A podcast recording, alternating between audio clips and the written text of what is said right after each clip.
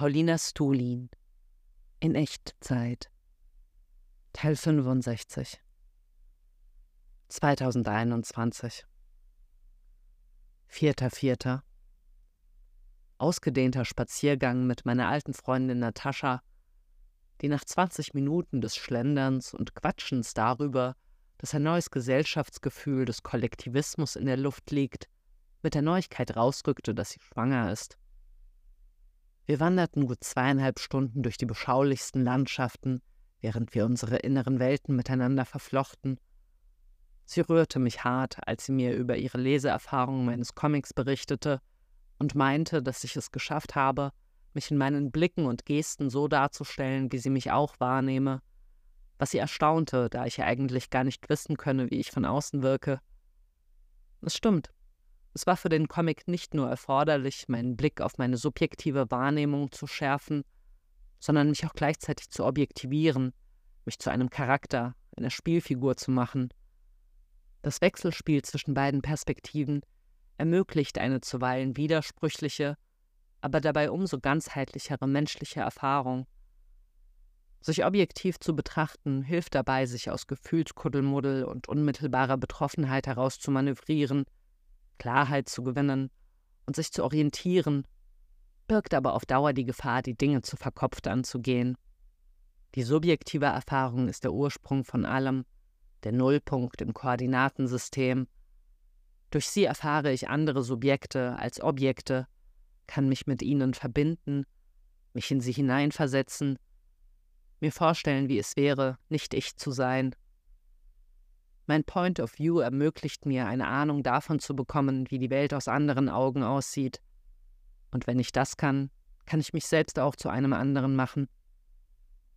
Natascha und ich stimmten darin überein, dass nach dem bedrückenden Corona-Jahr, das alle Bewegungen einfror und uns in eine ungewisse Schwebe zwängte, die Dinge nun wieder in Fluss zu kommen scheinen. Aus allen Ecken strömt die Veränderung. Sie gab mir gegen Ende nochmal ganz ausdrücklich auf den Weg, dass es viel angenehmer sei, sich mit mir zu unterhalten als vor ein paar Jahren, als ich noch eine undurchdringliche Festung um mich hochgezogen hatte. Fünfter Vierter. Die Uneinigkeit wühlt in mir. Ich habe Doris meine Gehaltsvorstellung geschickt.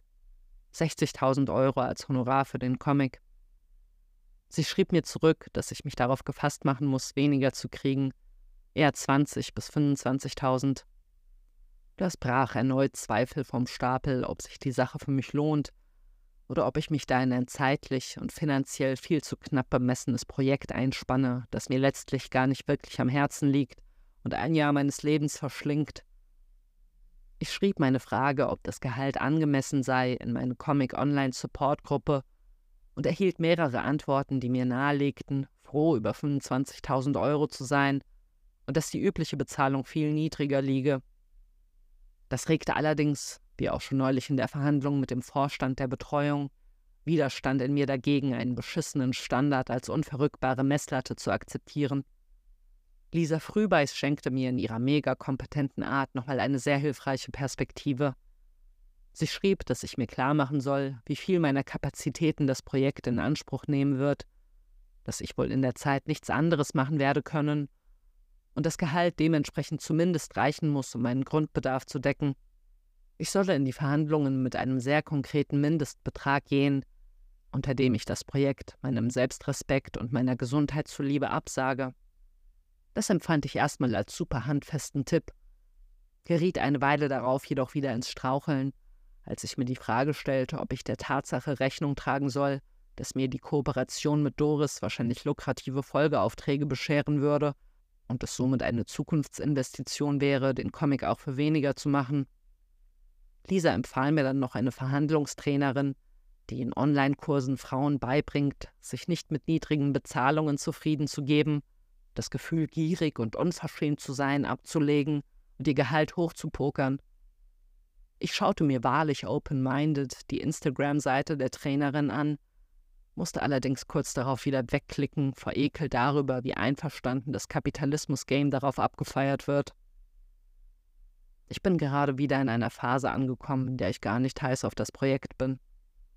Wenn ich mir vorstelle, zuzusagen, sehe ich vor allem eine gigantische Pflicht über mir hängen, die mein folgendes Jahr dominieren und mich davon abhalten wird, endlich die vielen Reisen und Abenteuer zu erleben, die ich mir während meiner Kunstklosterzeit ausgemalt habe. In mir regt sich jedoch auch der Verdacht, dass es meinem Seelenheil vielleicht mehr zugute käme, als ich mir zugestehen will, in diese straff getaktete Aufgabe eingebunden zu werden. Ja, ich habe Lust, mal aus meinem Arbeitstrott auszubrechen, aber andererseits weiß ich genau, wie gut es mir tut, jeden Morgen nach dem Aufstehen genau zu wissen, was zu tun ist und mich nicht in zermürbenden Zweifeln darüber zu verlieren, was ich als nächstes machen soll. Vielleicht ist es ja auch nur eine Abwehrreaktion gegen das Ungewohnte, die mich daran hindert, eine Herausforderung anzunehmen, an der ich wachsen könnte. Die vier Versionen, die ich mir gerade vom weiteren Verlauf der Dinge vorstellen kann. Erstens, ich sage zu, clashe mit meinen Vorstellungen und Überzeugungen total mit Doris Vision, wir kommen nicht aufeinander klar, ich schäme mich, dass mein Name auf ewig mit einem Projekt in Verbindung gebracht wird, hinter dem ich nicht stehe. Außerdem stellt sich der Arbeitszeitraum für den Comic als viel zu kurz heraus, so dass ich monatelang nur noch ein gestresster Zombie sein werde, der sich keinen Moment entspannen kann, weil beständig die Pflicht abzuliefern als Damoklesschwert über mir baumelt. Das Buch wird dann auch noch ein Flop, der mir schlechte Kritiken beschert und mein Image in den Dreck zieht. Zweitens, ich sage ab und widme mich mit einer Extraportion Schmackes einem neuen eigenen Projekt, in das ich die Energie stecke, die ich in das bezahlte Projekt gesteckt hätte. Ich verfolge dabei nebenbei, wie sich das Filmprojekt entwickelt und bin dabei heilfroh, mir nicht den Stress machen zu müssen, zu dem ich mich verpflichtet hätte, wenn ich zugesagt hätte. Vieles bleibt beim Alten, auf eine gute Weise. Ich kehre zu einer bekannten Routine zurück, wende die Tricks an, die sich als Glücksstrategien bewährt haben, und lerne weitere hinzu. Da ich keine Deadline habe, bin ich flexibel, spontan Angebote anzunehmen, die meinen Weg kreuzen. Drittens. Ich sage ab, nehme mir vor, an einem neuen eigenen Projekt zu arbeiten, doch es entwickelt sich kein Drive und wird eine anstrengende, lieblose Pflicht. Ich bereue es, die Gelegenheit, aus meinem vertrauten Quark zu kommen, nicht am Schopfe gepackt zu haben, und kriege mit, wie sich der Film zu einem ultrasympathischen Projekt entwickelt, bei dem ich doch gerne mitgemacht hätte. Mein neuer Comic wird zwar wieder großartig, wie sollte er auch nicht, aber eine schwere Geburt, da ich zwischendrin keine Abwechslung vom Eigenbrödeln erfahren habe und nicht so innovativ, wie er gewesen wäre, hätte ich mein Repertoire um das Wissen erweitert, das ich in der Zusammenarbeit mit Doris dazugewonnen hätte. Viertens. Ich sage zu, in der Zusammenarbeit entfalten sich ungeahnte Synergien. Doris wird meine Freundin und Mentorin. Ich lerne durch die Comicaufgabe, die ich mir selbst nie gestellt hätte, ganz neue Seiten an mir kennen, verfeinere dabei mein Geschichtenerzählhandwerk Erlerne einen neuen Storytelling-Stil, der meinem nächsten eigenen Projekt zugutekommen wird. Die Arbeit fällt mir leichter von der Hand, als ich gedacht hätte, und ich kriege es zeitlich ohne weiteres gebacken, sowohl stressfrei pünktlich abzuliefern, als auch währenddessen in Echtzeit weiter zu produzieren, meine sozialen Kontakte zu pflegen, gerne in der Betreuung zu arbeiten, politisch aktiv zu sein und genug Zeit mit mir alleine zu verbringen. Der Film wird ein richtiger Kracher, der sowohl lustig ist als auch maßgebliche künstlerische und politische Impulse setzt, die mit meinen Überzeugungen in Einklang stehen. Das Buch wird ein voller Erfolg und ein wichtiger Meilenstein in meiner Menschwerdung. 6.4. Der Corona-Impfstoff ist endlich da. Jedoch gibt es noch nicht genug für alle und so wurden bislang erstmal Hochrisikogruppen und medizinisches Personal bevorzugt. Durch meine systemrelevante, Arbeit in der Betreuung bekam ich einen Zettel ausgestellt, der mich dazu berechtigte, auch priorisiert geimpft zu werden. Und so bin ich heute nach meiner morgendlichen Schreibsession und einer Runde Krafttraining zum Kongresszentrum geradelt, um mir dort in der ad hoc hochgezogenen Impffabrik die erste Dosis geben zu lassen. Das Prozedere war aufwendiger, als ich erwartet hatte. Es wurde tunlichst darauf geachtet, dass sich niemand Unberechtigtes etwas vom begehrten Stöffchen erschleicht, und noch bis kurz vor dem Moment, als ich die Spritze bekam, fürchtete ich, doch als nicht relevant genug befunden und wieder nach Hause geschickt zu werden. Als ich dann aber alle Kontrollstationen passiert hatte und von der Mitarbeiterin, die mir meinen Impfpass samt neuem Sticker darin zurückgab, mit einem bedeutungsschweren Alles Gute entlassen wurde, fiel mir ein großer Stein vom Herzen, und ich feuerte beim Herausgehen mein Immunsystem an, nun ordentlich von dem Zeug zu produzieren, das mich vor einem schweren Verlauf schützt. Als ich wieder zu Hause ankam, fand ich einen kleinen Schatz in meinem Briefkasten, eine Postkarte von Carlo, in der er schrieb, dass es ihm in letzter Zeit gut getan habe, in Echtzeit zu hören, samt einem Zitat, demgemäß die einzig interessante Unternehmung die Befreiung des alltäglichen Lebens sei. Zitat nicht nur hinsichtlich der Geschichte, sondern auch für uns und sofort. Zitat Ende. Dieses tiefe mich verstanden fühlen beschwingte mich enorm und half mir, den Tag leicht zu nehmen und mich ohne die gewohnten Hemmungen auf die Kooperation mit meinen Mitmenschen einzulassen.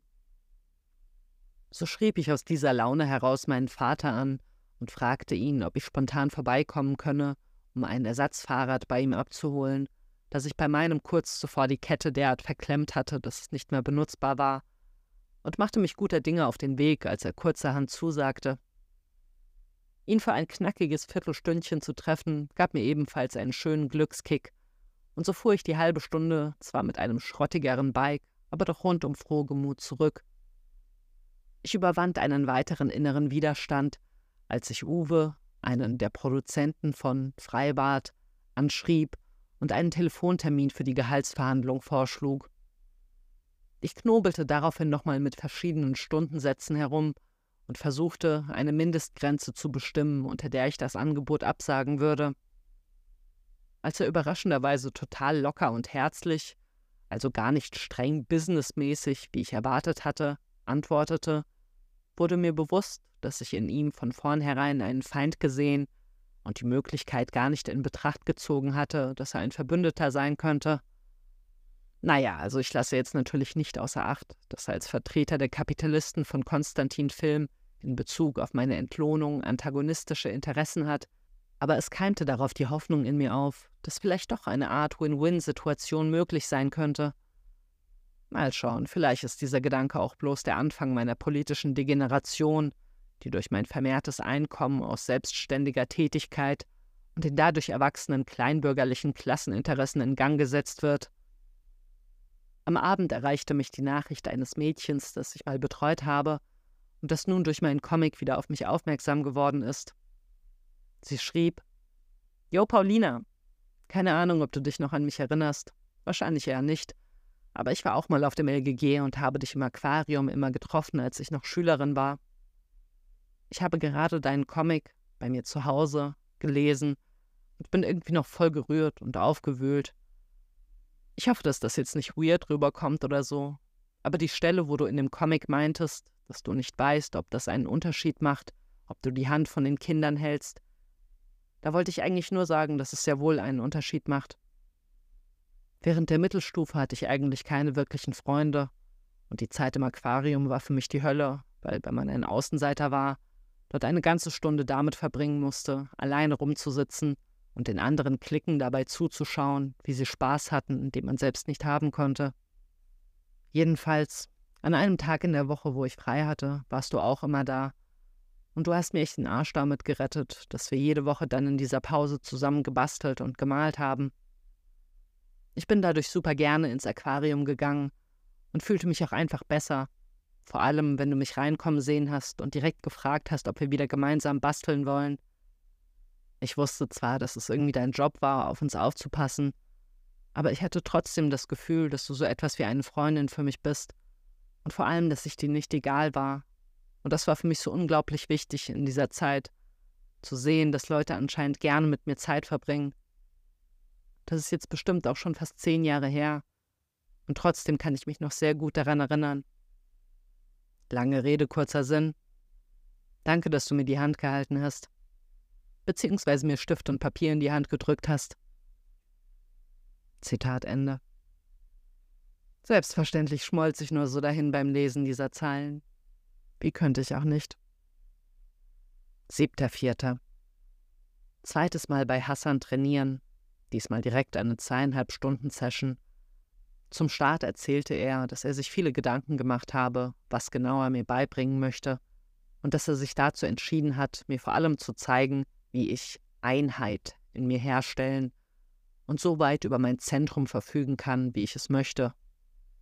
Er warnte mich dabei eindringlich, dass mit diesem Wissen große Verantwortung käme und ich vorsichtig sein solle, wie ich diese Kräfte benutze. Nachdem wir uns aufgewärmt hatten, wies er mich in die Grundlagen seiner Lehre ein, die vor allem darin besteht, ein koordinatensystemartiges Modell zu verinnerlichen, in dem man sich vorstellt, dass man eine Puppe ist, die auf drei Linien aufgespießt ist.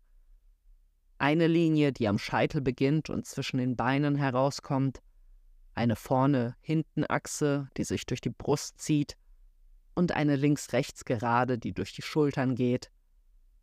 Einen Großteil der darauf folgenden Zeit verwandten wir dafür, einzuüben, wie ich mein Zentrum in eine der sechs Richtungen verschiebe. Die Herausforderung war, nicht mit der Kopfkraft zu drücken, sondern ganz subtil aus dem Bauch heraus eine den ganzen Leib umfassende Tendenz zu bewirken, die jede Faser nach oben, unten, vorne, hinten, links oder rechts steuerte. Hassan gab mir zwischendrin viele Ratschläge, zum Beispiel, dass ich mich, wenn mir unwohl unter Menschen sei, stets auf mein Zentrum besinnen könne, wo jederzeit Sicherheit vorfindbar sei, dann wieder zeigte er mir Dinge über das Machen statt mit Worten. So demonstrierte er mir seine geschlossene Einheit, indem er mich aufforderte, seinen Körper zu verrücken, was mir wie zu erwarten nicht gelang, da er mit seinen Füßen absolut mit dem Boden verwurzelt war. Dann robbten wir noch auf den Ellbogen am Boden entlang. Ich sollte mir vorstellen, keine Beine zu haben, und übten daraufhin, nicht mit der Kraft der Schenkel, sondern mit der Kraft des Bauches aufzustehen. Dieser Fokus auf meinen Unterleib ist gerade genau das Richtige für mich. Ich merke dadurch, wie sehr ich ihn bisher vernachlässigt habe. Am 11. August 2015, als ich mit dem Rauchen aufgehört habe, begann ich, der Verkümmerung meiner Brustregion entgegenzuwirken, die sich durch jahrelange Atembeschwerden zu einer einzigen Problemzone entwickelt hat. Die damit einhergehenden Schmerzen hatten mich dazu verleitet, ständig eine Schonhaltung einzunehmen um meine Lungen bloß nicht zusätzlich zu strapazieren. Inzwischen habe ich meinen Oberrumpf durch Sport und bewusstes Atmen so stark gemacht, dass es sich natürlich anfühlt, ihn stolz herauszustrecken, und räume mit Hilfe meiner täglichen Meditationsübungen seit drei Jahren den unordentlichen Bereich hinter meinen Augen auf. Also scheint es mir folgerichtig, mich jetzt der Gegend unterhalb meines Bauchnabels zu widmen. 8.4 wichtige Erinnerungen, die ich bei einem Vortrag einer buddhistischen Nonne aufgeschnappt habe. Wer sich am wichtigsten nimmt, hat es am schwersten. Gespräch mit Uwe, einem der Produzenten von Konstantin. Ich war die ganzen Stunden vorher sehr angespannt und aufgeregt, wie immer bei solchen seriösen Anlässen, konnte aber eine beschwichtigende Portion Gelassenheit in mir heranzüchten, indem ich mich nochmal extra gut auf die Gehaltsverhandlung vorbereitete und mir sagte, dass nichts Schlimmes passiert, egal wie das Telefonat ausgeht. Die Viertelstunde vor dem vereinbarten Termin stand ich aber trotzdem unter Hochspannung, wähnte mich bedroht, hatte das Gefühl, keinen klaren Satz sprechen zu können mich jeden Moment in Konfusion zu verlieren. Ich sang ein paar Lieder und das half ein bisschen. Während des Gesprächs war die Angst fast völlig weg und ich genoss die gewitzte Schnöseligkeit von Uwes bayerischer Redensart. Es klappte auch ganz gut, mich von dem Gedanken freizumachen, dass ich gefälligst untertänig dankbar zu sein habe, wenn ich mein festgesetztes Minimum, 25.000 Euro, erreichen würde, und ich verkündete unbefangen mein Wunschhonorar von 60.000 Euro. Das brachte ihn hörbar ins Poltern und entlockte ihm, dass er mehr in die Richtung 30.000 bis 40.000 gedacht hatte. Wir machten aus, dass er sich in einer Woche mit neuen Details meldet. Lustiges Spiel, das ich da gerade lerne. 9.4.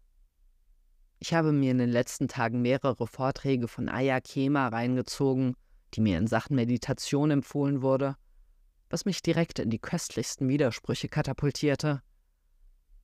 Einerseits rollte ich ordnungsgemäß mit den Augen, als sie verlautbarte, alles sei durch das Bewusstsein steuerbar, und das Bekriegen der Menschen untereinander ein unabänderlicher Zustand. weswegen der einzig sinnvolle Weg der nach innen sei. Mein Unmut steigerte sich, als sie über Karma referierte und meinte, schlechte Gedanken führen zu Krankheit und Armut, die Schuld an persönlicher Misere ausschließlich dem Individuum zuschiebend, und toppte das Bullshit-Bingo noch damit, indem sie sagte, es gäbe auch völkerübergreifendes Karma, implizierend, dass die Juden ihre Verfolgung selbst verursacht hätten. Gleichzeitig fand ihre Betonung, dass jeder noch so kleine Gedanke ein Samen sein kann, der eines Tages ungeahnte Wucht entfaltet, wenn er stetig genährt wird, großen Anklang in mir. Ich weiß, ich weiß, da ist wahrscheinlich schon wieder mein kleinbürgerliches Mindset am Werk, das sich selbst erzählen will, dass es die volle Verantwortung für meinen Erfolg trägt. Aber ich kann nicht nicht anders als meinem persönlich gefassten Entschluss, mit welcher Gesinnung ich den Dingen begegne, fundamentale Bedeutung für den Fortlauf meiner eigenen und ja, der Weltgeschichte beizumessen. Und so brachten ihre Beispiele, wie man durch seine Gedanken, Worte und Taten schlechtes Karma schaffen kann, dennoch eine Seite in mir zum Klingen, und zwar als sie sagte, das Vorhaben, jemandem etwas zu schenken und das anzukündigen, brächte erstmal gutes Karma, dieses Versprechen jedoch nicht einzuhalten, lasse wiederum schlechtes Karma entstehen, das nicht existieren würde, hätte man die gute Tat gar nicht erst angekündigt. Das gemahnte mich nämlich an meine großspurigen Vorhaben, die ich vor einigen Monaten bei den KSP-Besprechungen angekündigt und nicht in die Tat umgesetzt habe. Also raffte ich mich dazu auf, zumindest mal die 24-seitige Broschüre, die die Grundideen der Kampagne enthält, einzusprechen, um den Text als Audioversion online zu stellen. Und klar, ich fühle direkt das gute Karma anrollen. Es ist wieder LSD-Freitag. Heute aber nur ein klitzekleines Fitzelchen zum Aufstehen gesnackt. Ich habe das Gefühl, dass mir eine gewaltige Transformation bevorsteht, dass die Fleißarbeit der letzten Jahre in einem großen Sprung nach vorne mündet. Visionen floppen in mir auf von einem Zustand, in dem ich scheinbar Unmögliches im Handumdrehen und einem unangestrengten Lächeln auf den Lippen schaffe, in dem mir nie langweilig ist, ich mich nie überfordert fühle, ungewohntem nicht mit Angst, sondern Neugier begegne und in dem ich in tiefem und humorvollen Kontakt mit anderen Menschen stehe, in dem meine Body-Issues endlich der Vergangenheit angehören und mir all das, was mir gut tut, leicht fällt, in dem ich das wollen werde, was ich wollen will, in dem ich konstruktive Kritik dankbar annehmen kann, rein destruktives Geseiere jedoch an mir abprallt wie Kieselsteinchen an einer Felswand. 12.04. Gestern Abend in der Online-Kommunistengruppe erstellt Fabian die Umfrage, was empfindet ihr momentan als die eure persönliche Lebenszufriedenheit gerade am stärksten negativ beeinflussenden Faktoren? Unter den Antwortmöglichkeiten waren Krankheit, Arbeitslosigkeit, Überarbeitung, Liebeskummer, unbefriedigtes Sozialleben, Armut, politische Frustration, Probleme mit Behörden, Justiz etc., Probleme am Arbeitsplatz und Corona, was mit Abstand auf Platz 1 landete. Ich war sofort hingerissen von der guten Frage und stürzte mich direkt ins Isolieren der Faktoren, die mein persönliches Ungemach befeuern. Doch es wollte sich nichts Eindeutiges herausschälen. Armut auf jeden Fall gerade nicht. Unbefriedigendes Sozialleben vielleicht schon eher. Ich habe zwar mindestens alle zwei Tage wunderbar herzliche und tiefe Begegnungen, leide aber doch ein bisschen daran, dass ich die meisten davon initiieren muss, weil inzwischen alle meine Freunde in Beziehungen und Familien eingebunden sind, aus denen ich sie herauslocken muss, damit sie mit mir spielen kommen. Ich bin die Einzige, die so allein in der Luft hängt.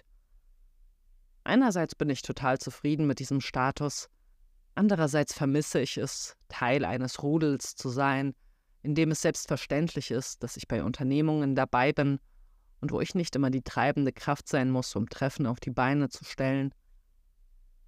Mein nächster Versuch, das zu benennen, was mich unglücklich macht, war meine psychische Konstitution, also, dass ich mir ständig die schlechte Laune-Hölle auf Erden bereite, obwohl im Grunde alles okidoki ist. Kann man das als Krankheit zählen? Oder geht das allen so und ist einfach Part des gesamten Deals, ein Mensch zu sein? Eine besondere Spinnerei ragte nach weiteren Überlegungen dann aber doch aus meinen persönlichen Schrullen empor, und zwar meine beständigen Zweifel und nagenden Schuldgefühle, ob ich meine Lebenszeit optimal nutze und mein Bestes gebe, um ein guter Mensch zu sein. Das beschert mir eine Unentspanntheit, die ich bei anderen so nicht wahrnehme. Dieser bittere Ernst, mit dem ich mit meiner Zeit haushalte, führt dazu, dass ich dauernd versuche, alles so effizient wie möglich zu planen und dadurch mehr in der Zukunft als in der Gegenwart lebe. Ich bereite mir Stress damit, mir einen Lauf der Dinge zurecht zu konstruieren, von dem ich mir hoffe, dass er mir möglichst wenig Stress bereitet.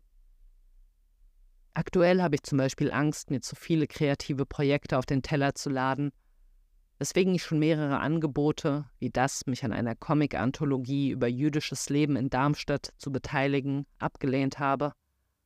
Ich will aber andererseits natürlich bei möglichst vielen guten Gelegenheiten zugreifen, die mein großes Lebensprojekt in die richtige Richtung befördern, und so entschloss ich mich gestern, nach langen Verhandlungen mit mir selbst, mich für ein künstlerisches Projekt in einem frisch eroberten Offspace in einer ehemaligen Tankstelle im Industriegebiet zu bewerben zu dem ich ermuntert wurde, teilzunehmen. Ich hatte dafür eigentlich schon abgesagt, um für die nächste Zukunft jedes Fünkchen Energie für die Arbeit am Freibad-Comic zu horten. Doch geschah während meiner gestrigen Joggingrunde, was währenddessen so häufig passiert, und zwar platzten meine festgefügten Gedankencluster auf und kombinierten sich deren Elemente neu, so dass mir plötzlich klar wurde, dass ich doch auf jeden Fall zusagen sollte, da dieses Projekt Potenzial besitzt, sowohl mein Bedürfnis nach Gemeinschaft als auch nach politischem Aktivismus zu befriedigen. Mir schwebte nämlich, während ich da durch die Gegend rannte, auf einmal vor, dass ich dort einen Aktzeichenkurs initiieren könnte, besonders als Angebot für durch die Corona-Politik vernachlässigte Jugendliche, aber auch für andere Generationen, um eine fluktuierende Gruppe zu etablieren, die sich regelmäßig trifft und aus der neue aufregende Dinge erwachsen können. Ich habe abwechselnd Angst, dass es alles schwieriger wird, als ich mir vorstelle und mich heillos überfordern wird. Und dann wiederum die Gewissheit, dass ich all die Sachen mit Bravour meistern werde. Und zwar eben nicht als Einzelkämpferin, sondern mit vereinten Kräften. 15.04. Besinnliche und ereignisarme Frühlingstage, die immer wieder von monströsen, dunklen Wolken und gelegentlichen Schneeschauern durchzogen werden. Gestern mit Hannah spazieren gewesen und so richtig tiefe und unkomplizierte Freundschaftsfeelings empfunden. Allgemein gerade besonders stark auf Kontakt gebürstet und viel Zeit dafür verwendet, E-Mails an Emma, Max und Carlo zu schreiben. Antworten zu erhalten ist so mega kostbar. Gerade Emma rührte mich zutiefst, als sie schrieb, ich arbeite an einem Album. Da geht's auch thematisch um meine Erkrankung Endlich habe ich es geschafft, in Form einer verfremdeten Stimme darüber zu singen. Mir kamen am Anfang immer ein wenig die Tränen, wenn ich die Stimmen hörte, als würde da eine andere Person über mich singen und nicht ich. Habe mich also sehr verstanden gefühlt von mir selbst. Zitat Ende. Wie bei Jessa Reed schüttle ich auch über viele Dinge, die Terence McKenna sagt, den Kopf dem ich ebenfalls ein hyperindividualistisches Mindset unterstelle, das bei seinen Gesellschaftsanalysen den Einfluss von Klasseninteressen außer Acht lässt. Seine Eloquenz und seine durchtriebene Gewitztheit sind mir jedoch jedes Mal aufs Neue ein sprudelnder Quell der Wonne, und so musste ich auch neulich mal wieder herzlich lachen, als er das Verfahren, die Wirklichkeit mit Hilfe von Psychedelika zu erkunden, als Philosophie ohne Handschuhe beschrieb. 16.04. Ich glaube, ich verstehe Gefühle gerade auf eine ganz neue Weise. Sie sind auch, aber nicht nur, wie Hermann Schmitz meint, randlos ergossene Atmosphären im Raum, sondern auch Echos vergangener Situationen. Das merkte ich gestern, als ich, von der Initiative gepackt, den neu errichteten KSP-Discord-Server zu beleben, vorschlug, eine Sammlung unserer kommunistischen Lieblingspodcasts, Vorträgen und Hörbüchern zu erstellen. Daraufhin schrieb mir ein Mitglied, dass ich das sofort löschen solle. Es passe nicht ins Konzept der Kampagne und das meiste davon sei sowieso Schmarrn. Ich war sofort zutiefst verletzt und fühlte, ähnlich wie das eine Mal, als Carlo mir schrieb, dass er eine Gestaltung von mir hässlich und kitschig fand, tiefe Scham und Reue, mich derart exponiert und verletzlich gemacht zu haben. Nun ist mir klar, dass ich dann nur bedingt auf die Gegenwart reagiert habe, sondern dass mich dieser schroffe, aber harmlose Rüffel in die Vergangenheit katapultiert hat, zu einem Ereignis, ich weiß nicht genau welches, das wohl ziemlich einschneidend gewesen sein muss, in dem ich vielleicht eine Demütigung empfunden habe, die bis heute in mir nachklingt und in jeder nur annähernd vergleichbaren Situation wieder laut wird. 17.04. Aus meiner Lust heraus, immer mehr kompetentes Personal in meinen Heilungsprozess mit einzubeziehen, bin ich gestern zu einer Massage gegangen. Nach einem anfänglichen Abtasten meines Körpers entschied die Masseuse sich dafür, meinen Pankreasmeridian in den Fokus ihrer Behandlung zu stellen, mit dem Ziel, meine Selbstfürsorge zu befördern. Wie auch schon als Hassan Meridiane erwähnte, läutete meine innere Bullshit-Sirene und zitierte den Abschnitt des Wikipedia-Artikels über traditionelle chinesische Medizin, demgemäß es für die Existenz dieser Kanäle keine wissenschaftlich anerkannten Belege gebe. Doch ich versuchte, mir davon nicht das Erlebnis verderben zu lassen und mich einfach voller Vertrauen in ihre Hände zu begeben. Es gelang mir recht einfach, mich nackt bis auf die Unterhose neben dieser fremden Person zu entspannen, jedoch nicht so sehr das skeptische innere Kommentieren abzustellen. Als sie sanfte, streichende Bewegungen machte, um meine Energie in den unsichtbaren Bahnen zu lenken, wünschte ich mir, dass sie ganz einfach mechanisch meine Muskeln durchknetet war aber zu gehemmt, um das laut auszusprechen, obwohl sie mich mehrfach freundlich ermunterte, zu sagen, wenn sich etwas besonders gut oder schlecht anfühlt. Ich verbrachte so einen Großteil der 90 Minuten, die ich dort lag, in einem Gedankenloop, in dem sich die Ansicht, dass das eine ganz schöne Zeit- und Geldverschwendung sei, mit dem Impuls abwechselte, nicht so ein grimmiger Spielverderber zu sein und mich für die Möglichkeit zu öffnen, dass an dem Hokuspokus doch etwas dran ist, gegen Ende, als sie sich meine Brust- und Nackenregion vornahm, ging es dann glücklicherweise ein bisschen mehr zur Sache und sie übte spürbarer Druck aus. Ich schaffte es dann auch noch, den Wunsch zu formulieren, sie möge sich meiner Schulterregion annehmen, die sie dann auch mit einer kompetent wirkenden Technik bearbeitete, während sie davon berichtete, dass sie in ihrer Ausbildung auch gelernt hätte, Menschen mit Hilfe von Massage in vergangene Punkte ihrer Biografie oder gar frühere Leben zurückzuführen. Danach zwar den Rest des Tages eine solide Grundentspanntheit, aber nichts, was sich nicht durch Gymnastik auch selbst hätte herbeiführen können. Am Nachmittag seit langer Zeit mal wieder mit Matthias spazieren gewesen. So angenehm, mich in seiner Anwesenheit sicher und zu Hause zu fühlen. Ich knirschte jedoch im Nachhinein die Zähne darüber, wie ich die vielen News, die sich seit unserer letzten Begegnung angestaut hatten, nacheinander runterratterte, in Formulierungen, die ich genau so schon dutzende Male gebraucht hatte, was unserem Gespräch von meiner Seite aus eher den Charakter einer eingeübten Performance statt einer freien Improvisation verlieh.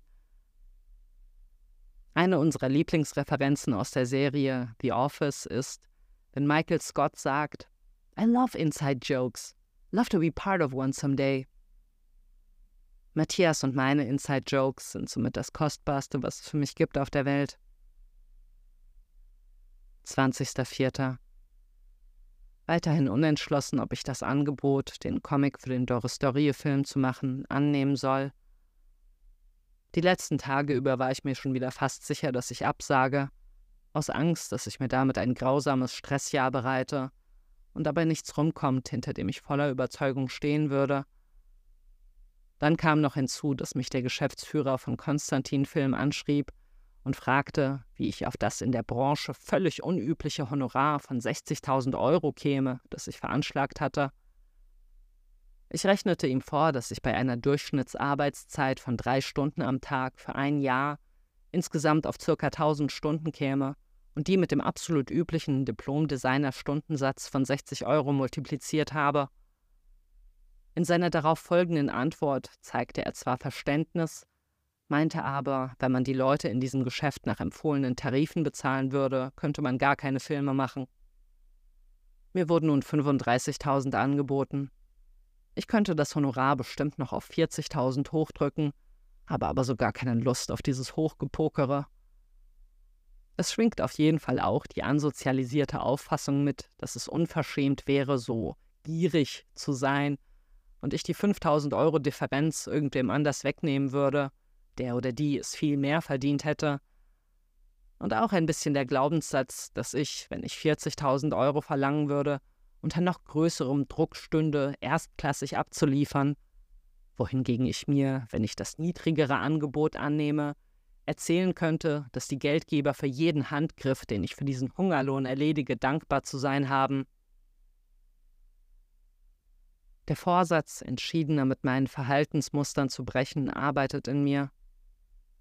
Ich habe ihn vor ein paar Tagen nochmal neu gefasst, als mich die Therapeutin fragte, an welchen Stellen in meinem Alltag ich ansetzen könnte, um meine allgemeine Transformation zu befördern, worauf ich erst blackout-mäßig rumstammelte, mich dann allerdings wieder fing, meine Schotten runterließ und meine Essstörung ansprach. Ich bin zwar nicht mehr untergewichtig, aber immer noch krankhaft besessen davon, bloß nicht zuzunehmen, und klammere gleichzeitig an meinem abendlichen Binge-Eating-Ritual, dem ich umso gieriger entgegensehne, je mehr Essen ich mir tagsüber versage.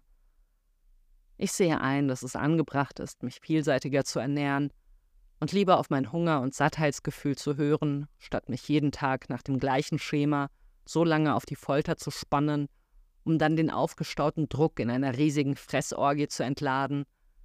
Gleichzeitig bestehe ich trotzig auf mein Recht, meine Emotionen auf diese fragwürdige Weise zu regulieren und fühlte den Drang, meiner Therapeutin verstehen zu geben, dass sie mir dieses liebgewonnene Ritual nicht wegnehmen darf. Ich ging aufgewühlt aus der Sitzung beschämt, wie schwer es mir fällt, von meinen komischen Angewohnheiten zu lassen, aber auch mit neu gefasstem Mut, mal auszuprobieren, es anders zu machen. So brach ich dann meine starre Regel auf und frühstückte keinen Kohlrabi, sondern ging vor der Arbeit zum Supermarkt, kaufte mir meine heißgeliebten veganen Cashew-Bohnenbratlinge und aß sie entspannt an einem sonnigen Plätzchen vor der Stadtkirche.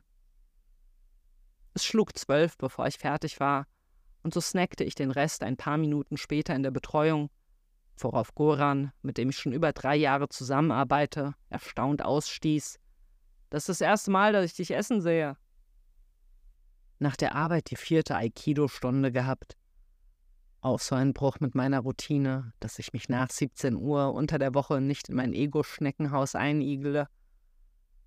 Viel Neues gelernt heute, zum Beispiel eine coole Technik, mich abzurollen – die erste Übung darin, Angriffe mit den Händen abzuwehren und mich aus ihnen zu befreien. Das größte Novum war für mich allerdings nach einer längeren Atemübung, in der ich mir vorstellen sollte, durch meine Hand in verschiedene Richtungen auszuatmen, zum ersten Mal ein Holzschwert in Händen zu halten und damit möglichst präzise und brutal auf einen Stab einzudreschen, den Hassan vor mich hielt. Ich sollte mein Zentrum an die Stelle verlagern, auf die ich schlug, und musste mich gleichzeitig mit meiner Hüfte so ausbalancieren, dass mein Stand stabil blieb.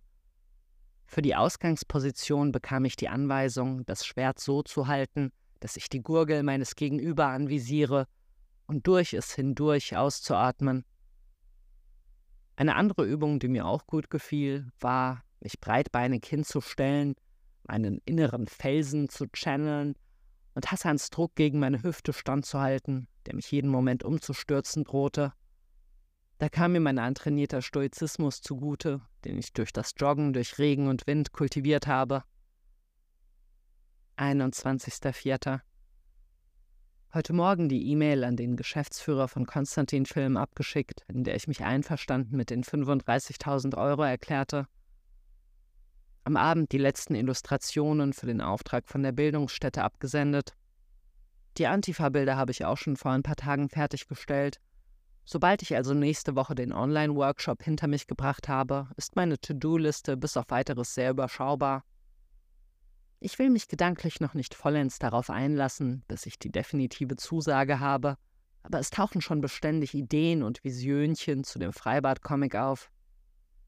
Ich heiße sie als frühzeitiges Eingrooven in den Stoff willkommen Erkenne jedoch auch, dass dieses gedankliche Vorarbeiten auch aus der Angst entspringt, dass mir nichts einfallen wird, sobald ich mich offiziell dran setze. Ich pendle mal wieder zwischen der Horrorvorstellung, dass ich mich monatelang für ein mittelmäßiges Ergebnis aufopfern werde, und der inneren Gewissheit, dass es selbstverständlich wieder ein Geniestreich werden wird. In der Therapie ging es heute wieder viel um das Zulassen und Befördern von Veränderung. Ich mache zwar in letzter Zeit Fortschritte aus meinen verkrusteten Routinen heraus, hin zu einer spontaneren und flexibleren Lebensführung. Mein heiligstes Ritual, die allabendliche Facebook-Kohlrabi-Orgie, blieb bislang jedoch weiterhin unangetastet. Ich einigte mich mit meiner Therapeutin darauf, dass das ein deutliches Zeichen dafür ist, dass ich noch keinen richtig entspannten Umgang mit meinen Gefühlen gefunden habe, diese Taktik aber zumindest die langfristig unschädlichste ist, die ich je hatte. Als dazu das letzte Wort gesprochen war, fragte sie mich, in welchen Lebensbereichen ich noch Veränderungsbedarf sehe, und ich sprach an, dass ich unlängst mal wieder häufiger über die Möglichkeit einer romantischen Beziehung nachgedacht habe. Ich äußerte meine Befürchtung, in alte Muster zurückzufallen und mich in ungesunde Abhängigkeitsdynamiken zu verstricken, falls ich mich mal wieder verlieben sollte, und dass es vielleicht besser für alle Beteiligten ist, wenn ich für den Rest meines Lebens solo bleibe. Bis zum Ende der Stunde fand ich auf diese Frage keine Antwort, kam in Anbetracht meiner bisherigen Beziehungen jedoch zu dem Schluss, dass ich mich wohl damit abfinden muss, dass ich in puncto Umgang mit diesen ganz speziellen Gefühlen ein besonderes Päckchen zu tragen habe und das Klarkommen damit eine lebenslange Aufgabe sein wird. Meine Therapeutin nickte und meinte, das Annehmen dieser Tatsache sei zwar hart, aber realistisch. Mit diesem unwiderruflichen Aufgeben der Hoffnung, dass ich jemals eine endgültige Lösung für meine Probleme gefunden haben werde, legte sich plötzlich ein finsterer Grimm über meine Stimmung. Ich verstummte. Sie fragte mich, was los ist, und ich antwortete unfreundlicher, als ich wollte, dass ich für heute leer geredet sei. Beim Herausgehen hielt mich diese beklemmende Doom-Atmosphäre weiterhin im Griff, und eine innere Leere machte sich in mir breit. Ich widerstand dem Reflex, sie mit Essen zu füllen, fuhr heim und setzte mich mit diesem Gefühl der Aussichtslosigkeit in der Meditation auseinander, bis es sich allmählich verflüchtigte. Doch für den Rest des Tages haftete irgendwie allem ein bitterer Beigeschmack an.